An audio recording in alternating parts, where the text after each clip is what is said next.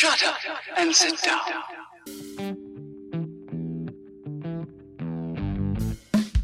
Buenos días, tardes o noches, dependiendo de la hora en la que nos estén escuchando. Bienvenidos nuevamente al podcast de la comunidad del celuloide, el podcast para dominarlos a todos. Soy Manuel. Yo soy Jorge. Hola amigos, bienvenidos. Ya, ya empieza la, la época de muchas películas que hemos estado en, pues, ¿cómo se dice? En, en sequía desde hace como un año. Cierto. Entonces, ya más de un año. Entonces, pues ya vamos a empezar ahora sí con lo, con lo chido. Sí, ya se nos viene todo como, como de golpe. De hecho, o sea, estas, estas semanas son tres, estábamos hablando ahorita, son tres estrenos grandes y pues faltan todavía más. Pero pues Ujú. bueno, ya, ya hacía falta. Empecemos por los trailers de lo que viene precisamente. Vamos a empezar con el trailer de una serie, de hecho. Esta serie lleva nada más como título Pam y Tommy, y pues si el título no es lo suficientemente obvio, les explicamos que la serie se enfoca en la relación que tenía esta Pamela Anderson con este Tommy Lee, del integrante de la banda Motley Crue, y específicamente en la cinta erótica que se filtró por allá de, de los 90, me parece, y pues en eso se va a enfocar esta serie. Y la verdad, al menos en cuestión de, de maquillaje, la neta sí, mis respetos, sobre todo por esta Lily James. No sé cómo lo hicieron, pero se ve idéntica a Pamela Anderson. Está, está cañón. O sea, en general, pues se ve interesante. Digo, creo que es algo que ya, ya se sabe bastante por todo lo que pasó. Pero sí, o sea, realmente si a mí no me dijeran que es ella, no podría saber quién es, por tan buen maquillaje que tiene. La verdad, no sé cómo lo hicieron. Si dan premios a series por maquillaje, la neta que se lo den a estos, porque sí hicieron un muy buen trabajo. Ahora, en cuestión de la, de la serie como tal, se ve que le van a dar un tono más comedia negra, que supongo que encaja bastante bien con una situación así. Y pues de hecho se nota en el elenco, porque aparte de Lily James, está Seth Rogen, está Nick Offerman, de hecho ellos van a ser prácticamente de los principales, no solamente Lily James como Pam Anderson. Entonces, se ve interesante. Ahora, esta serie se va a estrenar en Estados Unidos en la plataforma de Hulu en febrero, lo cual quiere decir que a nosotros probablemente nos llegue a la plataforma de Star Plus y Ay, no. pues, ajá. Digo, si tienen ya su suscripción ahí, pues chido, si no y les interesa ver esta serie, pues igual pues, será cuestión de, de tener esa suscripción o utilizar un VPN para usar Hulu, pero pues creo que va a salir lo mismo. Entonces, pues ahí para los que estén interesados en esta propuesta, ya tienen algo que esperar para principios del año que viene en cuestión de series. Ahora, en cuestión de películas, el siguiente trailer del que vamos a hablar es de la siguiente película de Pixar en colaboración con Disney, la cual se llama Turning Red. Y pues realmente no sabíamos mucho, aparte de que, como, como habías dicho la otra vez, que era si los furros tuvieran sentimientos. Sí, ya, ya pudimos ver un poquito mal. Y la verdad cambió completamente mi- mis esperanzas de esta película. No, no le veía mucho futuro. Y está, está muy cool el, el tráiler. Sí, sí me, sí me emociona esa película. De hecho, la verdad, yo no esperaba tampoco mucho de esta película, pero más que nada porque no sabíamos nada. El primer teaser que sacaron realmente no dejaba más que la idea básica de la historia, pero aquí ya te dan no solo más sobre la trama de la película, sino el, el momento y lugar en el que se va a desarrollar. Y de hecho, esta película, si el tráiler, si la música del tráiler y el lugar donde están los personajes no te lo dejan en claro, pues bueno, les aclaramos que esta película va a llevar va, va a llevarse a cabo entre el año 2002 y el año 2003 en Toronto. Y la neta sí, sí se nota, o sea, en el desde la música de NSYNC que ponen en todo el tráiler, el hecho de que las morritas estén obsesionadas con una boy band que se llama Four Town, que de hecho es casi igualito el nombre de una banda toda fea de esa época que se llamaba O-Town. Y yo sí me quedé de un momento. Suena familiar. Coincidencia, no lo creo. No lo creo. Y pues sí, es, es una película que va a pegar mucho a la nostalgia de todos los que pues, tuvimos, tuvimos nuestra infancia a principios de los 2000. Así que este, este tráiler se ve ya un poquito más prometedor. Espero que pues sea- mucho más prometedor. Sí, sí, por favor, no quiero otro Luca. No, por favor. este fin de semana tuve que verlo otra vez y ya me quería arrancar los ojos. Dios mío, ¿por qué te torturaste así? De esas que ponen cuando vas en un viaje en camioneta. Chale, ni para dónde hacerme. Ni modo. ¿No te, no te dio sueño, no te dormiste, nada? ¿No intentaste hacerlo al menos? Sí, sí, intenté, pero no, no se logró. Maldita sea. Bueno, Pero esperemos bueno. que esta no sea como Luca, al menos. Va a salir en Estados Unidos el 11 de marzo de 2022 y generalmente los estrenos de Disney y Pixar son casi a la par en el resto del mundo. Entonces, podemos decir que pues nosotros la vamos a tener también por ahí de marzo. Entonces, ya hay que estar atentos. La verdad, se ve muchísimo mejor de lo que teníamos en mente.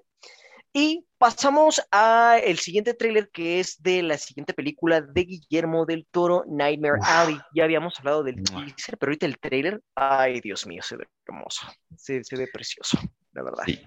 O sea, este año no ha habido muchas películas así grandes, así es que esa tiene todo para llevarse película del año. Así es que, por favor. La neta, yo tengo completamente la, la confianza en que va a ser una muy buena película. Sí. No estoy familiarizado con la novela, no he visto la adaptación que ya le han hecho, así que voy a ir básicamente fresco y yo la verdad estoy emocionado por eso. Y pues es del toro. Sí, pero sí el, el- el tono y los colores que se ven en el tráiler, ufas. Uf, sí, sí, de hecho esa, esa atmósfera que le da como de cine noir Va muy, muy bien. Me, me, me encanta toda la, la fotografía que utilizan. No sé, se ve muy, muy prometedora, la verdad. Quiero verla ya. Lo único malo es que va a tener competencia muy Uy, fuerte. cierto. Va a salir literal la semana en la que sale Spider-Man. Entonces, espero que la gente vaya a ver no solamente Spider-Man, que pues digo, sí, O sea, van a ir a sí. verla, pero también quiero que vayan a ver este. Es Guillermo del Toro, por favor, por favor. Sí, no sé quién fue el ejecutivo que se le hizo buena idea hacer eso. Es que Pero- el problema es que creo que también este es de, de Searchlight Pictures, ¿no? O sea, de Disney, técnicamente. Entonces Mm. yo creo que, pues, no sé por qué decidieron, net- neta, no sé la neta. Ujú. Sí, no. Yo creo que ya querían sacarla este año, ¿no? Seguramente, y pues era ahí o nunca. Entonces, Supongo, eso y que al sacarla a finales de este año le da más oportunidad de que la consideren en los Óscares, supongo. ujú. Sí, sí, por eso mismo.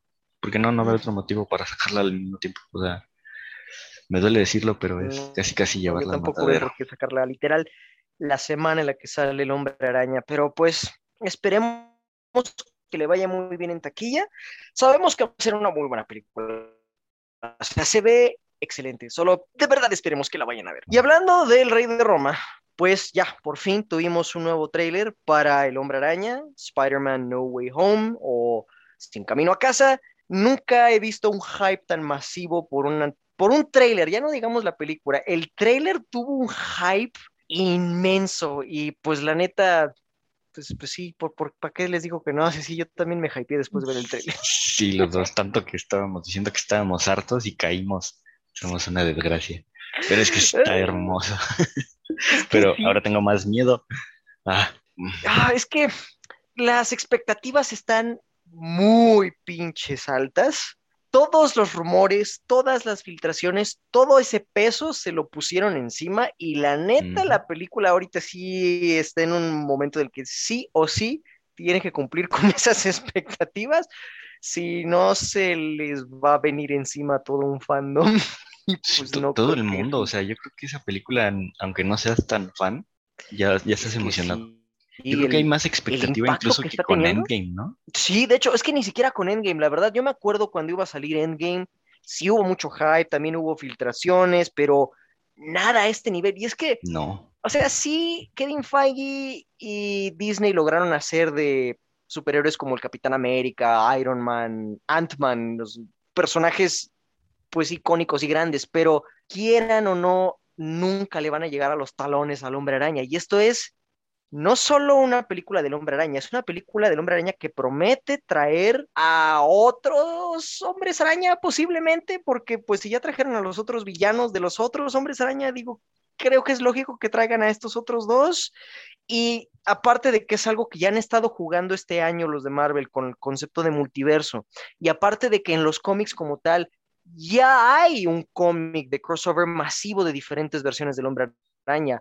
Y aparte de que se hizo en 2018 la película animada de Into the Spider-Verse, o sea, aquí esto, to- todo esto es como, como una olla express a punto de explotar. Entonces, pues sí, la neta el hype es masivo. Ni Endgame la tuvo tan, tan grande así en, en cuestiones de hype. No, no, no, no.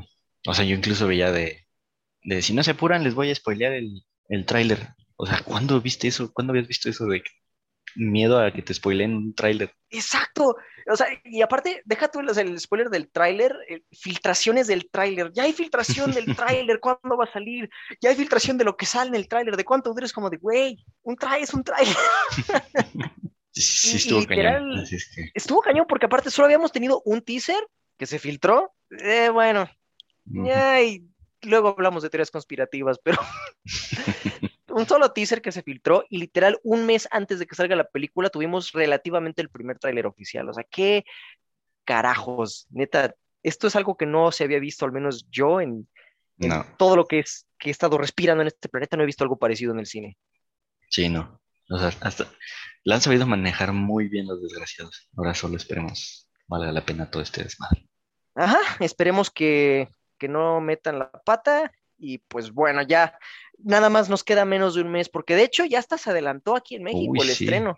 Iba a ser el 17 y dijeron siempre no, va a ser el día 15, porque de hecho, como tal, el estreno mundial va a ser, no me acuerdo en qué parte de Europa, pero va a ser el 14 el estreno mundial. Entonces creo que tiene sentido que el estreno de la película ya en la mayor parte del mundo sea el 15 para que pues, no se spoilen tantas personas.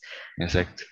Digo, pobres de los de Japón y Filipinas, que ellos les va a llegar hasta enero, ahí sí, pues, perdonen. Pero sí, a nosotros se nos adelantó. Ahora, no va a haber funciones de medianoche, eso ya se confirmó. Va a ser nada más un estreno adelantado, pero pues igual no creo que haga falta una función de medianoche, va a estar atascado por dos semanas al menos. Hasta más, yo creo. Si está buena, va a Yo ser esas películas que van a ver cuatro o cinco veces en el cine. Sí, estoy teniendo flashbacks a Coco. Y yo creo que es que sí, no manches, esa madre estuvo un mes atascando el cine. Sí. Entonces yo creo que esta cosa va a ser igual. Igual peor. Ay, bueno, pues le, le mando todo, todas mis buenas vibras a los que trabajan en cines. Nosotros dos hemos trabajado en cines, sabemos las putizas que se dan en estos estrenos. Perdón Sí. por la palabra, pero es que sí. Todas las buenas vibras a los cineapolitos y los estafitos. Ustedes pueden, chicos y chicas, ustedes son, son los verdaderos guerreros, los verdaderos superhéroes de esta, de, de esta cosa que va a caerles encima. Ustedes pueden.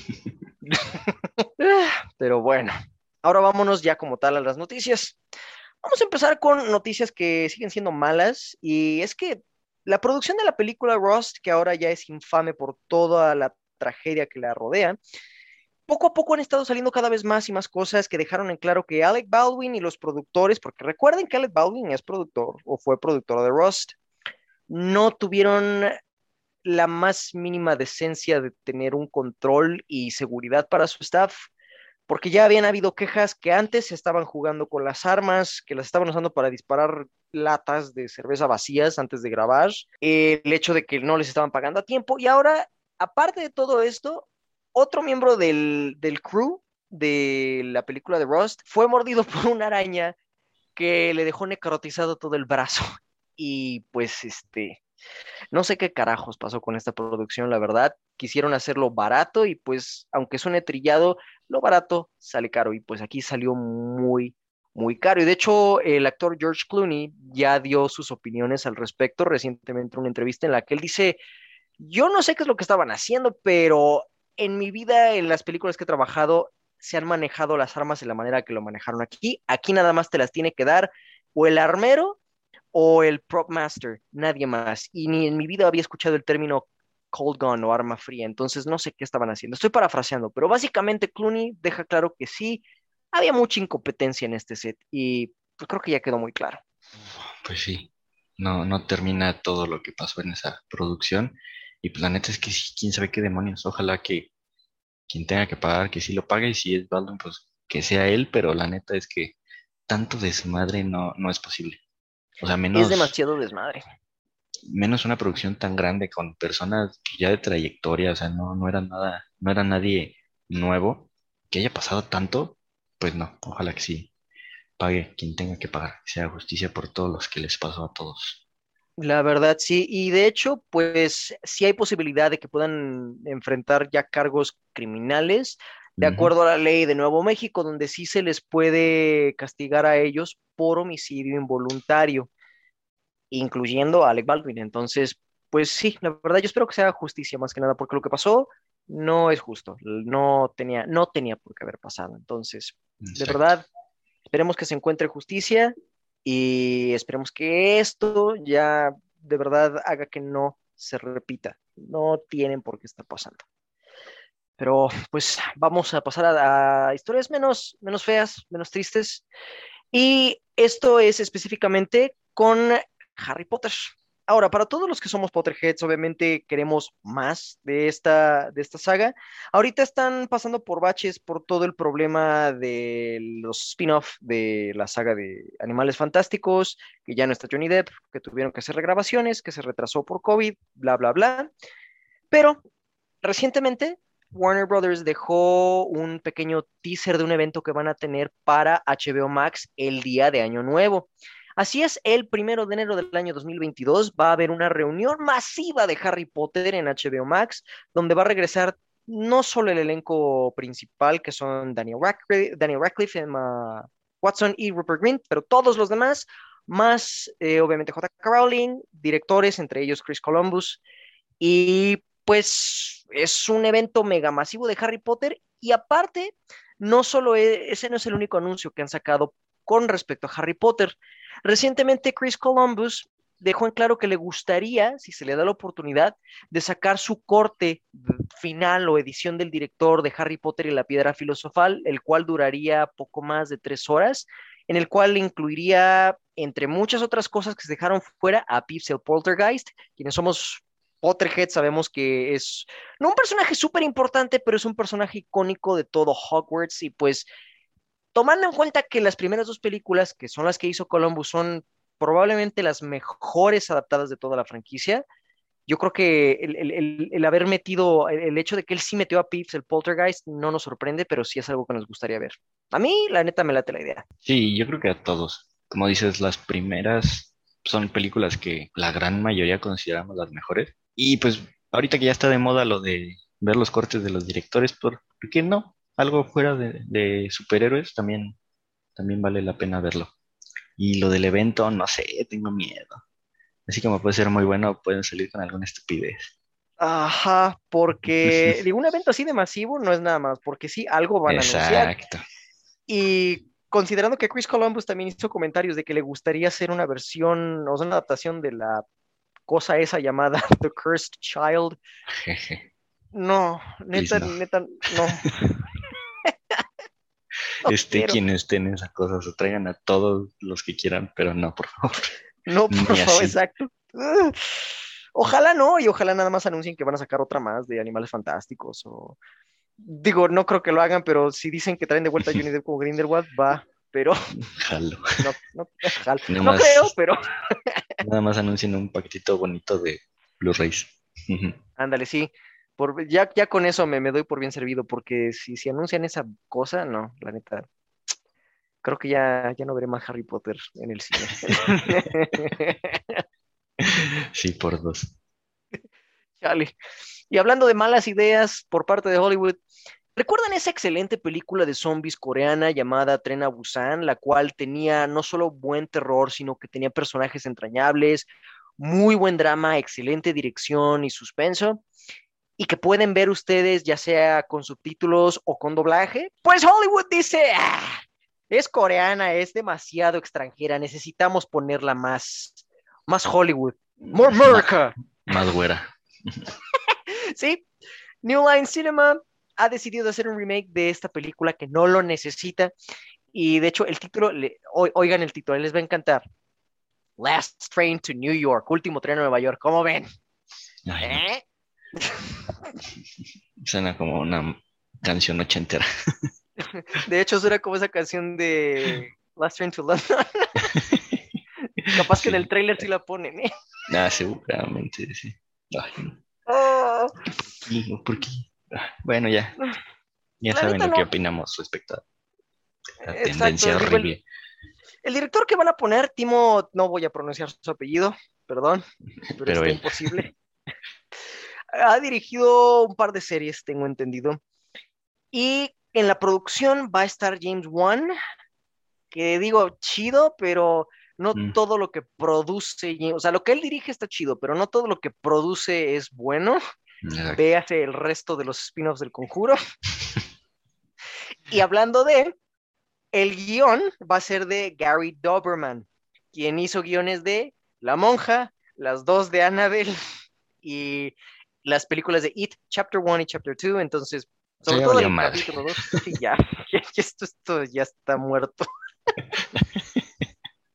Todavía no nace, ya está muerto. Exactamente. Si quieren nuestro consejo, vean, vean la original. Está, está en Netflix.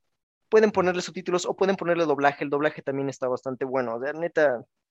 Sí, está, No está les muy den chida. Sí, no, no, no, no, no. Bueno, ya, eh, estoy harto. Sí, también. Pero pues bueno, pasémonos a, a mejores noticias.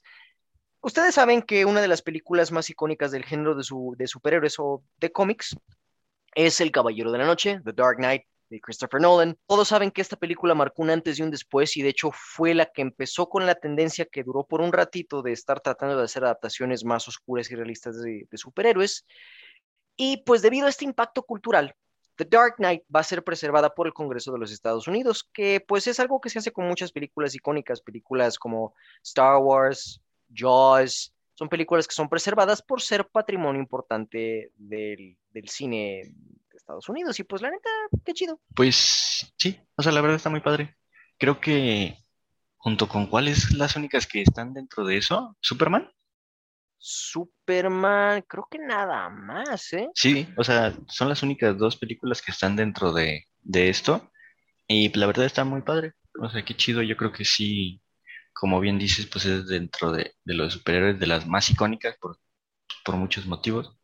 Así que pues está cool. Sí, no, no todas las películas vale la pena, pues esa distinción, digamos. Pero esta No. yo creo que sí. Pues sí, es que sí lo merece, realmente, pues es que sí, sí fui marcó un- sí fue un parteaguas, al menos en el cine popular, como lo fue Superman, que también está ahí, entonces, pues sí, bien merecido, la verdad que bueno, por, por nuestra diva favorita, este, Ay, no, no es cierto. No había pensado en eso. Ya se le va a subir. capaz más. que los obligó, ¿no? Les hizo un berrinche y pónganla, o no les vuelvo a hacer más películas. Si está Superman, ¿por qué no está Batman? Eh, sí, ya, ya, me lo imagino, pero bueno, bien por él, bien, bien, bien, por, Sí. bien por usted, señor Nolan, todo, todo, todo, todo, todo chido. Bueno, ahora, la siguiente noticia es de vuelta a la casa del ratón, cosa que pues ya es costumbre aquí. Eh, ya saben que están inundándonos con cosas de Star Wars, series, películas. Kathleen Kennedy recientemente acaba de renovar su contrato por tres años más. Maldita sea. ¡Ta madre! y pues bueno, entre todas estas noticias tenemos una que es buena en general, ya que para la serie de Ahsoka ya tienen a un miembro del elenco, ya sabemos qué personaje va a interpretar. Esta Liu Bodrizo va a representar el papel de Sabine Wren, la mandaloriana que hizo de las suyas en la serie de Rebels, que de hecho es un personaje interesante. No soy tan fan de Rebels, sí me la chuté, pero Sabine Wren es de los, de los mejorcitos personajes que tiene. Y pues bueno, ya tenemos una actriz que la va a interpretar en live action y ella como tal es relativamente nueva, o sea, es, es una actriz pues joven, de hecho tiene mi edad, tiene 27 años y solamente ha salido en la serie de The Society de Netflix y también en la secuela horrible de El Tigre y el Dragón que hizo Netflix, pero pues este, esperemos que esta esté chida. Pues sí, sí tiene ya un par de cositas, pero nada así realmente importante, porque creo que salió en, en The Greatest Showman, en ¿En serio? Sí, en Guns Akimbo también, la que Ah, el otro día. Pero sí, son personajes así, pues pequeños. Este va a ser su, pues yo creo que sería su primer gran papel. Pues sí, Y- considerando que es una serie de Disney Plus, pues sí. Exacto. Y pues sí, como dices, pues, ya con los personajes, pues más o menos vamos viendo que va a ser pues medio continuación directa de, de Rebels precisamente. Así es que pues a ver qué tal. Efectivamente, y pues, bueno, ah, a ver, a ver qué sale realmente. Yo ya estoy un poquito hasta la madre de tanta saturación por parte de Lucasfilm, pero pues Ah, sí, tal vez este sea bueno, tal vez, pues por a favor. ver. Todavía faltan varios antes de ese, así es que vamos a ir viendo cómo está la Eh. tendencia. Poquito a poco. Yo nada más estoy esperando a Obi-Wan solo porque quiero ver a Hayden Christensen con Iwan McGregor otra vez. Ay, ya sí. Eso va a Por ser favor, qué glorioso. buena. Ya sí. Pero bueno, pasándonos a la siguiente noticia, esta tiene que ver con la biopic que salió en 2018 de la banda de Queen llamada Bohemian Rhapsody. Y pues bueno, uno de los guionistas de esta película demandó, o bueno, ya, ya presentó una demanda contra la productora. ¿Por qué?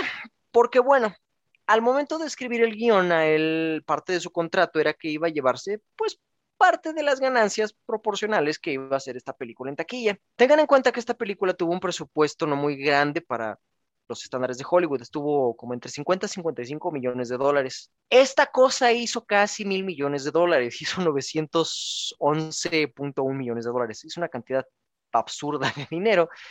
Y pues este guionista en particular no recibió nunca lo, lo que le prometieron en su contrato. Entonces, por incumplimiento de contrato, ahora está demandando a la productora que, bueno, en su momento era 20th Century Fox, pero ahora técnicamente va a ser Disney. Así que no sé cómo le vaya a ir, pero pues pueden añadir esta a la lista de demandas que recibió Disney en el año. sí, ya, y es tendencia. O sea, indirectamente le volvió a caer. Sí. sí, pobrecito, es como de, ya, ¿no? Por favor. Pero, pues, pues pues es Disney, o sea, está complicado, pero la verdad es que si tiene la, eh, pues las evidencias y todo para ganarla, pues no debería ser mucho más complicado. Esperemos que le paguen lo que, lo que le toca. Ojalá, pero pues, bueno, mucha suerte por ahí. la va a necesitar. Sí, completamente. Ahora, nuestra siguiente noticia es una bastante peculiar. Realmente. Sí, está chistosa. Ajá, no esperaba que hubiera vamos por, partes. En los 90 hubo un videojuego bastante popular llamado Earthworm, Earthworm Jim, el cual de hecho está bastante cool si lo llegaron a jugar. Es básicamente una lombriz en un exoesqueleto y tiene aventuras espaciales. Está, está muy cool el videojuego, es un, es un juego de plataformas muy divertido. El arte del juego es lo que más me, me, me, ha gustado de Earthworm Jim. Y de hecho este personaje tuvo ya una serie de televisión animada en los 90 que pues, no duró mucho, de hecho fueron solo 23 episodios, pero por algún motivo este mes se anunció que se está produciendo una nueva serie. No hay muchos detalles, realmente solo se está diciendo que la serie se está produciendo y que como título va a llevar el nombre de Earthworm Jim Beyond the Groovy. No se sabe cuántos capítulos, no se sabe cuántas temporadas, ni siquiera se sabe cuándo va, cuándo va a salir, pero se, se anunció ya que se está produciendo. Puede que funcione, quién sabe. Pues sí, pudiera ser. Digo, videojuegos, pues sabemos que también es un terreno complicado. Pero en series, pues creo que funciona un poquito mejor. Así es que todavía tiene esperanza. ¿Sabes quién la está produciendo? No me acuerdo, no es una productora grande, la verdad. Entonces, creo que eso, no sé, o sea, puede ser un arma de dos filos, ya que al no ser una productora grande puede que no metan tanto la mano. Sí. Pero también puede no dar a entender que no va a haber mucho presupuesto. Entonces, pues, este, ahí quién sabe. Realmente no, no me acuerdo quién va a ser la productora, pero pues solamente esperemos que sea buena. Y yo creo que adaptar series de, adaptar videojuegos a series funciona mejor que adaptarlos a películas porque pues muchos videojuegos, si no es que la mayoría, tienen, tienen demasiada historia como para abarcarse en una película de dos horas, dos horas y media, incluso si es un concepto así de sencillo como Earthworm Jim. Entonces, a ver qué tal. Solo habrá que esperar, a ver qué sale. Y hablando de tropiezos en producciones y a ver qué pasa, la película de Black Panther Wakanda Forever ha tenido una producción muy complicada, empezando por la trágica muerte de Chadwick Boseman, quien sucumbió al cáncer, y luego la pandemia, y luego que una de sus protagonistas, Leticia Wright, se, digamos, puso muy en clara su perspectiva con respecto a las vacunas del cobicho. Eh, le llamaron ya la atención por eso y luego ya se negaba y todavía se niega a vacunarse y hace poco ella tuvo una herida en el set que hizo que se suspendieran las grabaciones y ahora aparentemente acaban de notificar que se van a retrasar más porque aparentemente sus heridas son más graves de lo que piensan. Yo no sé qué tan cierto sea eso, si soy honesto, creo que todavía esto tiene que ver mucho con lo que ella ha dicho de que no quiere vacunarse, la verdad, pero quién sabe, igual, igual es que es cierto.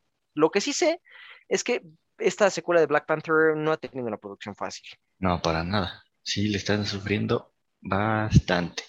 Entonces, pues ya me imagino que debe estar harto el director y pues todos en general, pero pues quién sabe, quién sabe si sí realmente sea de, de lo de las heridas, quién sabe si sea por sí, como dices, todo, pues todo lo que ha dicho en, en redes. Y pues a ver, sí, no, no, no está fácil que saquen algo bueno de ahí, así es que, y pues es una, la primera es una película que, que gustó mucho en general, así es que la vara está alta. Sí, sí, la verdad la tienen, la tienen difícil, está en cuesta arriba, pero ah, esperemos que puedan salir adelante y esperemos que la película que produzcan sea buena y que pues al menos tenga el mismo éxito que la primera, pero por ahora sí se las están viendo difíciles.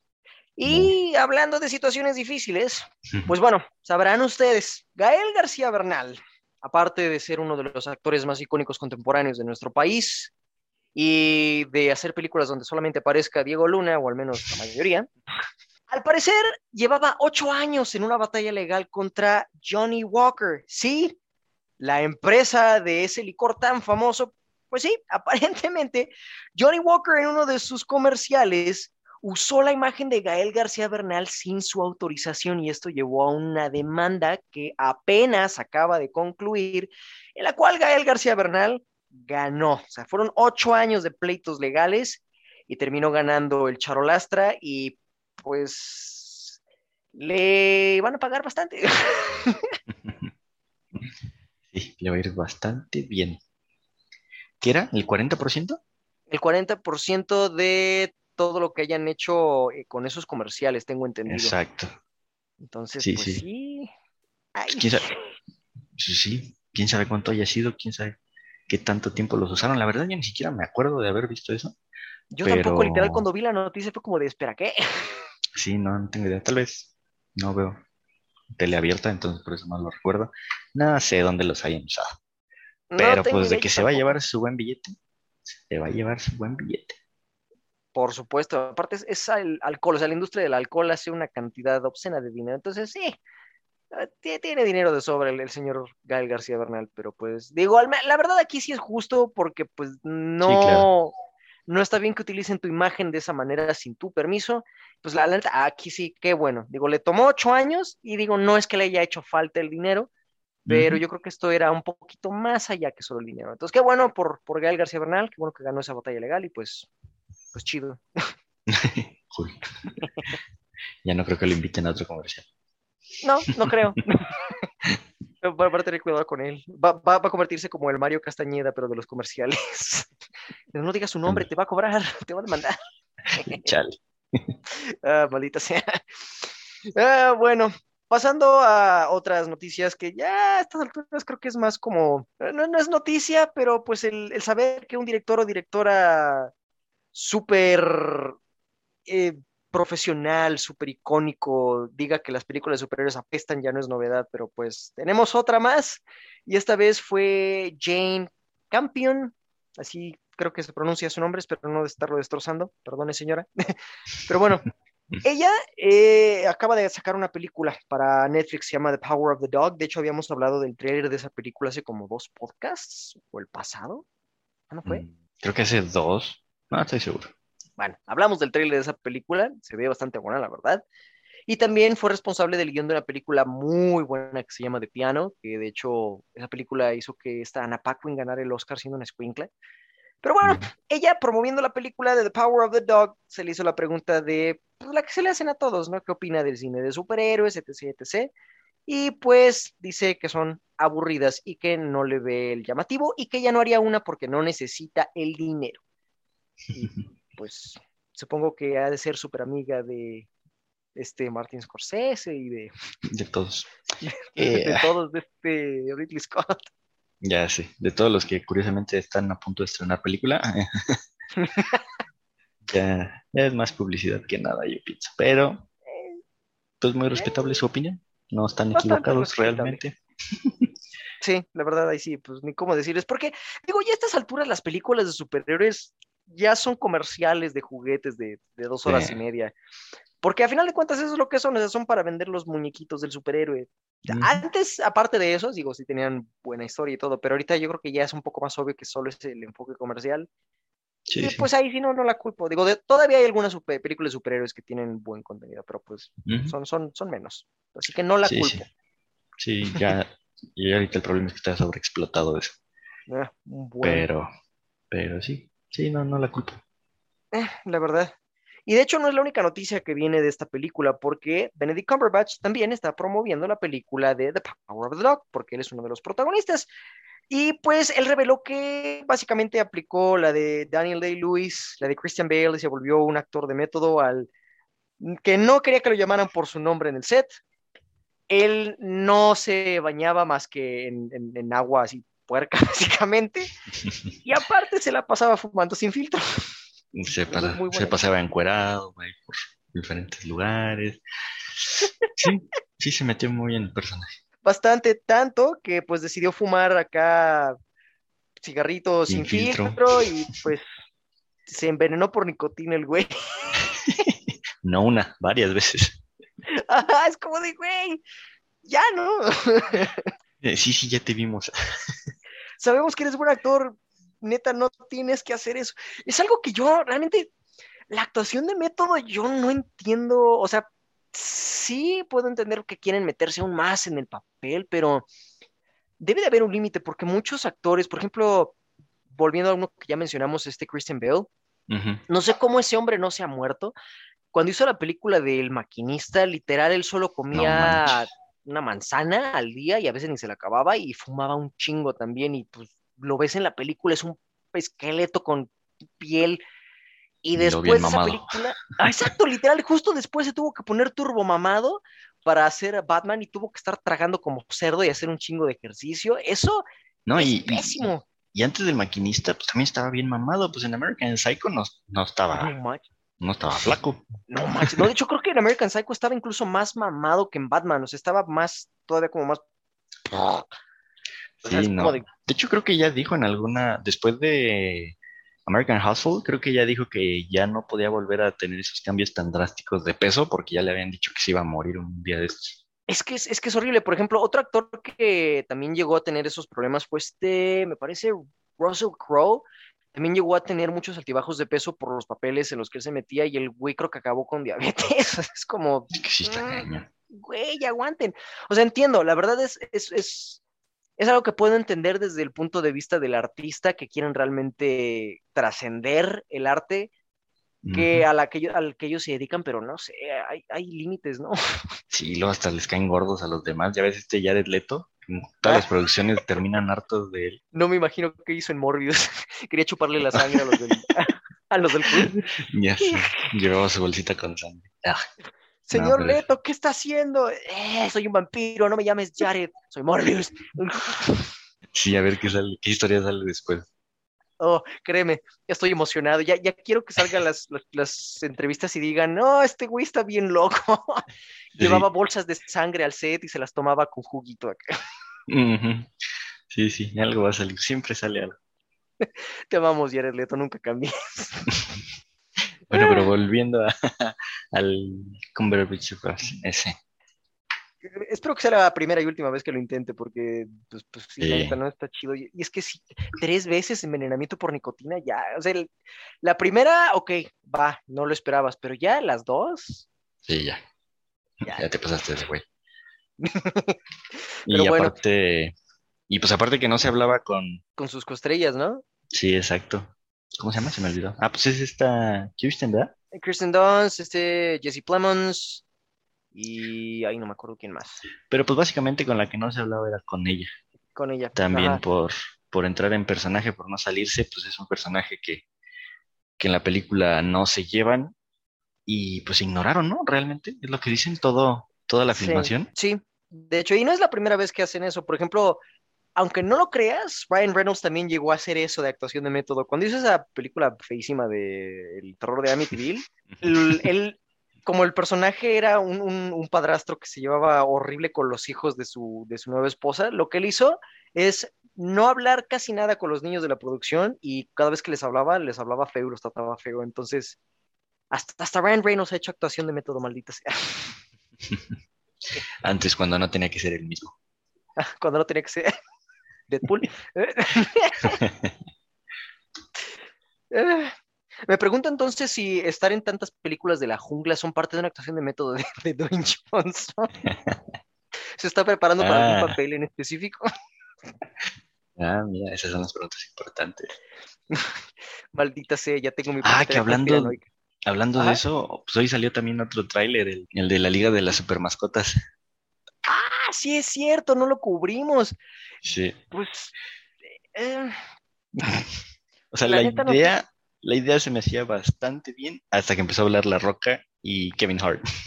porque pues claro, digo, supongo que son como el gordo y el flaco a estas alturas. Ya, ya Sí. cuántas películas han hecho ellos. No sé, ya un chingo. Es producto de Hollywood. A lo mejor unos ejecutivos estaban increíblemente drogados y vieron que tenían dinero de sobra y pues. Hazte esta, esta película, tráete a Kevin Hart y a, y a Dwayne Johnson. Van a decir que sí, no le dicen que no a nada. Sí, la, su única condición es que sean juntos, entonces ya. Bueno, y la jungla. Vamos Y la a ver jungla. qué sale de la Eh, jungla. Si, si en esa película no hay una escena donde el personaje de Dwayne Johnson salga en una jungla, me voy a sentir estafado. Eh, pero pues bueno, hasta aquí las noticias de esta semana y ahora vamos con la reseña. Y esta reseña, la neta, la neta es, es, es, es un buen sabor de boca después Da de... gusto hablar de. Sí, la neta. Esta vez estamos hablando de Ghostbusters Afterlife. Curiosamente, la película aquí en Latinoamérica es la primera vez que no le cambian el nombre a Cazafantasmas. Literal, la película está como Ghostbusters, el legado. Se me hizo muy raro que no le pusieran Cazafantasmas como lo han hecho incluso con la basura del 2016, le pusieron Cazafantasmas. se, se me hizo peculiar, pero Sí. pues, un, un pequeño dato curioso, pero pues, ¿cómo está la película en sí? Está muy buena, la, neta está, está muy, muy buena. Sí, sí, está muy chida. Era lo que decíamos. Hay secuelas horribles y secuelas malas. Esta no es ninguna de esas, es una secuela muy digna. O sea, realmente en todos los aspectos le hace honor al nombre. Y pues tiene sentido considerando que el director es Jason Reitman, es el hijo de Ivan Reitman, el director de las primeras dos de Ghostbusters, entonces sí o sí tenía que hacer una buena película y pues aparte su papá estaba con él todo el tiempo en la producción, entonces pues, pues básicamente le estaba diciendo, no la ves a cagar, hijo. Mi hijo, día todo esto ¿eh? será tuyo. Sí. Ándale. ¿Y el Ecto Guanapa? Son comedias, me dicen, pero bueno. ah, chale. Bueno, vamos ahora punto por punto. La película como tal captura muy bien la atmósfera, no solo de las anteriores de Cazafantasmas, pero en sí de películas de la época de, de Cazafantasmas. Tiene una atmósfera muy a la Spielberg, por ejemplo, películas como Los Goonies, como Poltergeist. Es ese, ese aire, no sé cómo de, de, de magia que tenían las películas de antes de los 80, no sé cómo describirlo, pero captura muy bien esa esencia. Sí. Sí, la verdad, pues sí, en general se siente que estás viendo una película de, de cazafantasmas y como dices, en general de toda esa época, por, pues, por distintos motivos. Uno de los que platicábamos también que nos gustó mucho y que también te hacen recordar todas las películas de esa época son los efectos especiales, que están, uh, están muy bien hechos, pero lo interesante es que pues la, todos o la gran mayoría son efectos prácticos, ¿no? La mayoría, de hecho, los fantasmas, por ejemplo, el, el Muncher, Uh -huh. es un efecto práctico, nada más obviamente le ponen su retoque CG en algunas partes. Este Gozer como tal y sus dos este, perros, el, el guardabarreras y el...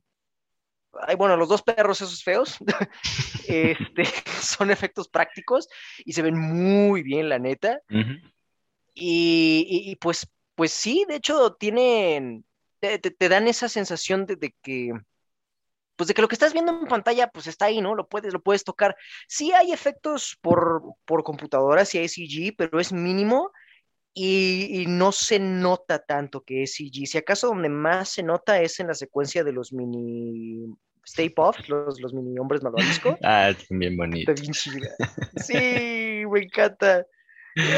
A muchos puede que se les haga raro que enfoquen como, ¿qué duró? ¿Unos cinco minutos esa secuencia? Mm. Tal vez un poco menos. Un poquito menos, ¿no? A, a mí sí. me encantó, la verdad. Sí, He visto también. que a algunos no les convence, como que la sienten que está demasiado fuera de lugar, pero a mí me encantó, la verdad. Sí, Tiene un humor muy mórbido. Sí, está muy chido. Como de, ¿qué, qué, qué enfermo, me encanta. Sí, quisiera comentar más, pero no, no, no, para que lo vean. No. Aunque, bueno, de hecho en esa escena hay una pequeña referencia, como en esa escena aparece Paul Rudd, que por cierto es excelente en esta película, pero pues es Paul Rudd. En esa escena hay un pequeño, o al menos quiero creer que fue un guiño a Scott Lang de Ant-Man, porque él agarra un helado Baskin Robbins. Mm, tienes razón, no lo había notado. Yo dije, ¿es una Seguramente. Ant-Man? Ya, yo creo que sí. Eh, sí Pero pues, ya que hablamos de Paul Rudd, de hecho, él y el elenco en general, la mayoría del elenco, la neta, excelente. Tu- Tuvieron no solo un buen elenco, sino un muy buen director que le sacó provecho a, bueno, a la mayoría. Hubo uno que no. Este, pero pues ahorita hablamos de él. La Sí, no sí, quiero. sí. Pero, por ejemplo, la protagonista esta McKenna Grace, no manches, es de las mejores actrices niña. Bueno, ahorita ya no es niña, ahorita ya pues es adolescente, pero cuando filmó la película todavía estaba escuincla. Uf, neta, muy buen trabajo. Sí, la verdad que sí. Y también su amiguito podcast. El pod- no Ese- manches, podcast, Ese niño me encantó. Sí, sí, está- me daba risa, me daba ternura. Estaba muy chido. Entonces, y aparte, pues, o sea, la mancuerna que hacían entre los que, los que convivían estaba muy, muy padre. Excepto uno. Excepto uno. ¿Quién es ese que destaca por lo insufrible que es? Pues Finn Wolfhard. La verdad, eh, lo metieron aquí nada más porque pues salía en Stranger Things y pues esta película, Stranger Things tomó mucho prestado de Cazafantasmas y pues digo, supongo que Hasta se "Ah". disfrazan ahí. Pues sí, de hecho, Ujú. No sé qué hace en la película, neta, no aporta nada. O sea, no solo el personaje es insufrible, porque era lo que estábamos hablando hace rato. Hay personajes en películas que están escritos de esa manera para que te caigan mal, pero que cumplen con un propósito en la trama. Este no, literal, no solo es castroso, sino que no aporta absolutamente nada. Lo que él hizo en la trama lo pudo haber hecho cualquier otro, literal. Sí, o sea, sus aportaciones son mínimas. O sea, realmente yo diría que solo hace una cosa importante y como dices, pues bien pudo haberlo hecho alguien más, pero pues ocupaban un niño popular, bueno, un adolescente popular conocido, supongo, y pues, pues ahí está. Pero realmente, realmente, bueno, él me cae medio gordo, pero realmente hubiera sido quien hubiera sido, pues el personaje no servía. No. Al menos hubiera servido que pusieran a alguien. Es que no sé, no conozco al actor, no he visto entrevistas de él, pero al menos aquí la película todo el tiempo traía cara de, "Oh, ¿en serio? Sí, esa es su cara. Ah, chale. Sí, de Ay, niño era Dios. como más chidillo. Ya luego, no sé. Supongo que le pasó lo, lo que a muchos nos pasa al crecer, perdemos la gracia. Pues bueno. Chale. Ahora, no es secreto, de hecho está en el tráiler, obviamente sí hay participación por parte de personajes importantes de la franquicia, pero este fanservice, que de hecho hay mucho fanservice en esta película, se Mucho. hace muy, muy bien. No es Sí. nada más fanservice porque sí, no es como, por ejemplo, lo comparan mucho con The Force Awakens. De hecho, he visto que comparan mucho esto con The Force Awakens y dicen Ghostbusters Afterlife es The Force Awakens bien hecho. Y creo que sí puedo estar de acuerdo, la verdad. Es una muy buena explicación, una muy buena manera de interpretar esto. Y pues sí, realmente el, el propósito era el mismo, solo que allá no lo lograron y aquí salió muy bien. completamente. Y en general, pues una, es una muy buena película, realmente es una secuela digna y te dejan muy en claro que no tiene nada que ver con la que salió en 2016. No, gracias. Nada, nada. O sea, literal hacen muchísimas referencias a las primeras dos, más a la primera que a la segunda. La segunda casi Ujú. no. Que yo no entiendo por qué hay muchos fans de Cazafantasmas que li- literal también detestan un poco a la segunda. Yo no sé por qué. A mí sí se me hace bastante buena. Digo, no es tan buena como la primera, pero se me hace bastante buena. Pero pues bueno, el punto es que esta es una secuela digna. Ujú. Muy buena película por sí sola, no solo este, como parte de la franquicia, sino por sí sola. Es una película que captura la magia de esas películas de antaño. La verdad, sí me quedé con ganas de volver a verla. Sí, yo también. Porque aparte se pasa rapidísimo, o sea, dura dos horas y a mí se me pasó de volada la película. Sí, de hecho, también cuando, cuando salí de, de- de verla, literal ya estaba, ya era de noche. Aparte de que pues el horario de verano hace eso, literal no lo sentí. O sea, sentí que estuve ahí como 45 minutos. Ujú, Sí, tal cual. Y pues de hecho, si ustedes la van a ver, tengan en cuenta que hay dos escenas post-créditos, una después de los créditos principales de la película y una hasta el final final de los créditos. La primera escena post-créditos no es muy importante, pero la segunda sí, porque deja en claro los planes que tienen para el futuro de esta franquicia y yo creo que sí se ve bastante prometedor.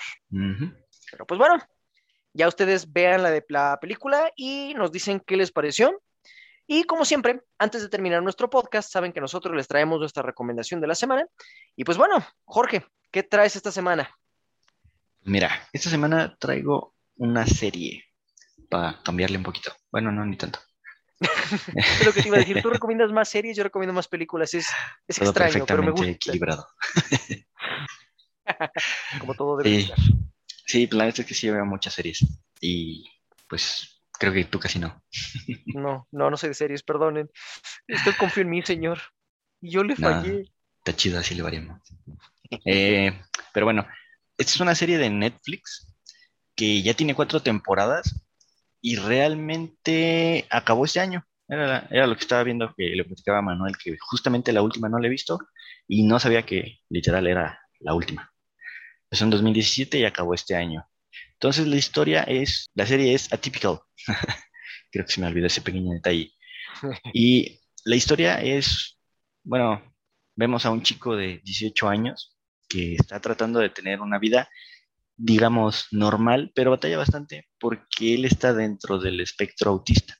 Entonces tiene ciertas manías, ciertas actitudes que pues complican sus relaciones en general. Esta serie me gusta bastante porque demuestra todo lo que puede pasar dentro de una familia que tiene esa dinámica y obviamente todos los problemas que conlleva la relación entre pues, todos los integrantes de la familia y pues con las demás personas también. Es una buena representación de todo esto y la guionista tuvo ayuda, o sea, no es que ella se le inventó así de, de cómo puede funcionar, qué puede pasar, qué, qué actitudes pueden tener.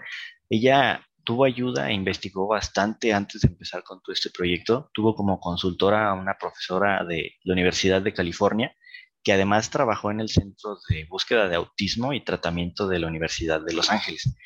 Entonces, pues realmente aquí hubo investigación antes de, meterse a, todo esto, que pues no es un tema nada sencillo, que también eso es, pues me lleva a algo que, que es importante mencionar, Sam, que es el protagonista, es un personaje muy específico.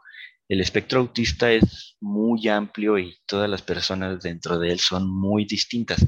Entonces, aquí es un personaje pues muy funcional dentro de la sociedad, que así tenía que ser pues para poder hacer la, serie de la manera que es. Entonces, pues las cosas no siempre son así, obviamente. Pero, pues a pesar de, de todo esto, de este paréntesis, se me hace que es una representación muy bien hecha y bastante acertada. Si quieren ver algo diferente, algo entretenido, porque pues es importante mencionar que a pesar de, que puede sonar como que es algo muy serio, muy drama, pues no, es bastante divertida, es entre comedia, entre educativo y un poco, poco de todo.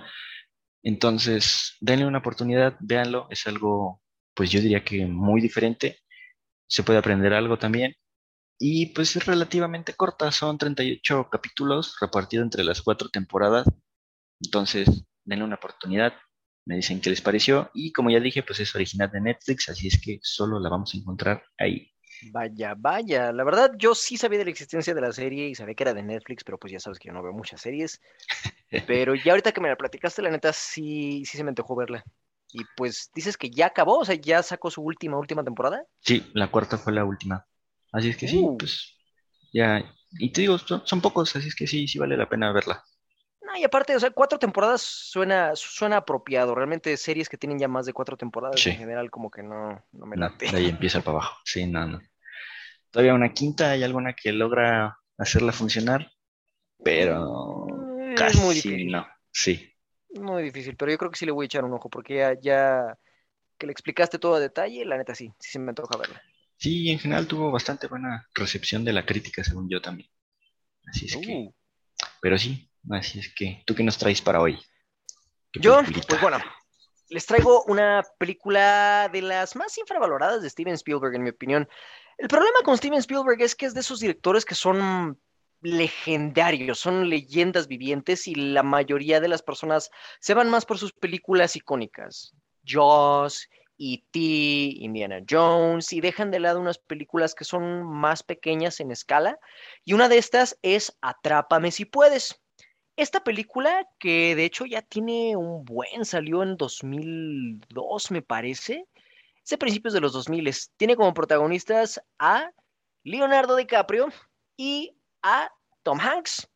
¿De qué va la película? Esta película está basada, de hecho, en una historia real de un estafador que se llama Frank Abagnale. Bueno, no sé si se llamaba, no sé si sigue vivo, pero bueno, Frank W. Abagnale Jr. era uno de los más grandes estafadores de los Estados Unidos por ahí de la década de los 50 y 60 siendo un squinkle, literal, estafó a una cantidad obscena de, personas, de compañías, se hizo pasar por piloto de aviones de Panam, se hizo pasar por doctor, se hizo pasar por abogado, entre comillas, porque de hecho sí como tal, al menos acorde a la película, sí estudió formalmente para ser abogado. Pero lo cool de esta película es que te lo presenta con encanto. La verdad, todo te lo presenta desde el punto de vista de su protagonista, que es un squinkle. Entonces, claramente te presenta lo que él hace de una manera más colorida, más pícara, a pesar de que lo que está haciendo es criminal, pero pues lo estás viendo desde los ojos de un adolescente que tenía una vida personal familiar muy caótica. Su padre también era un estafador, pero no al grado en el que él era.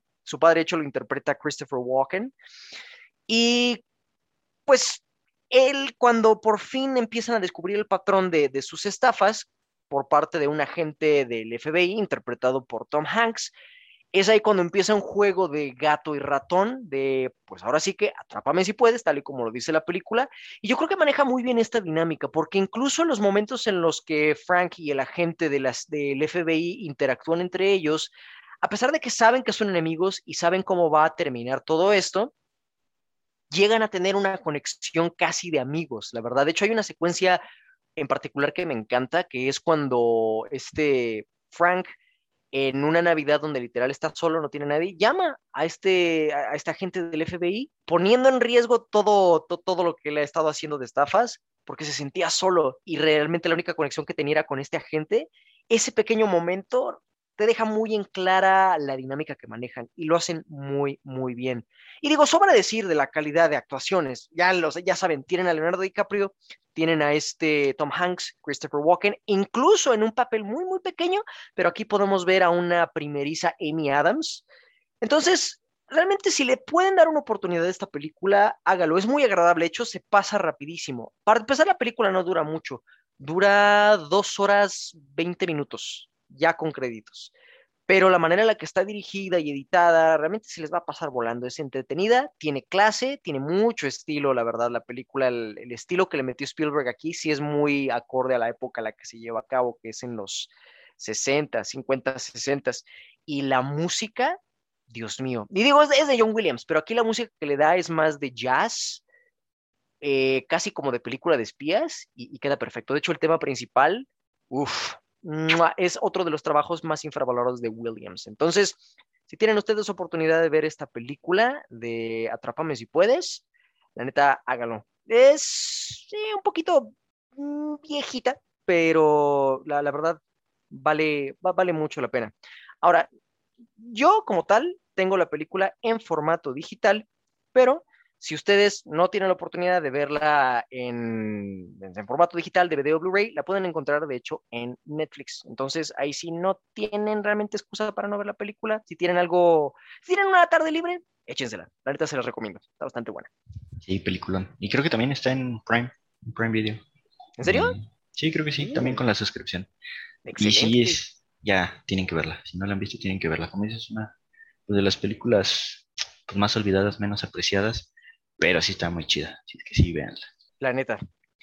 Y pues, bueno, este ha sido el podcast de esta semana. Fue un poquito corto, pero pues después de tantos podcasts enormes que hemos tenido, creo que, creo que, es bueno que tengamos uno cortito. Pero igual les agradecemos que nos hayan acompañado. Ya saben que nos pueden encontrar en nuestra página de Facebook como la comunidad del celuloide, donde nos pueden dejar sus comentarios, opiniones y sugerencias. Y también en nuestro canal de YouTube, donde nos encuentran como comunidad del celuloide. Donde nosotros subimos contenido exclusivo y de hecho el siguiente mes tenemos preparado contenido exclusivo para toda la época de Sembrina. Nuevamente, gracias por acompañarnos esta semana. Yo soy Manuel. Yo soy Jorge. Nos vemos hasta la próxima.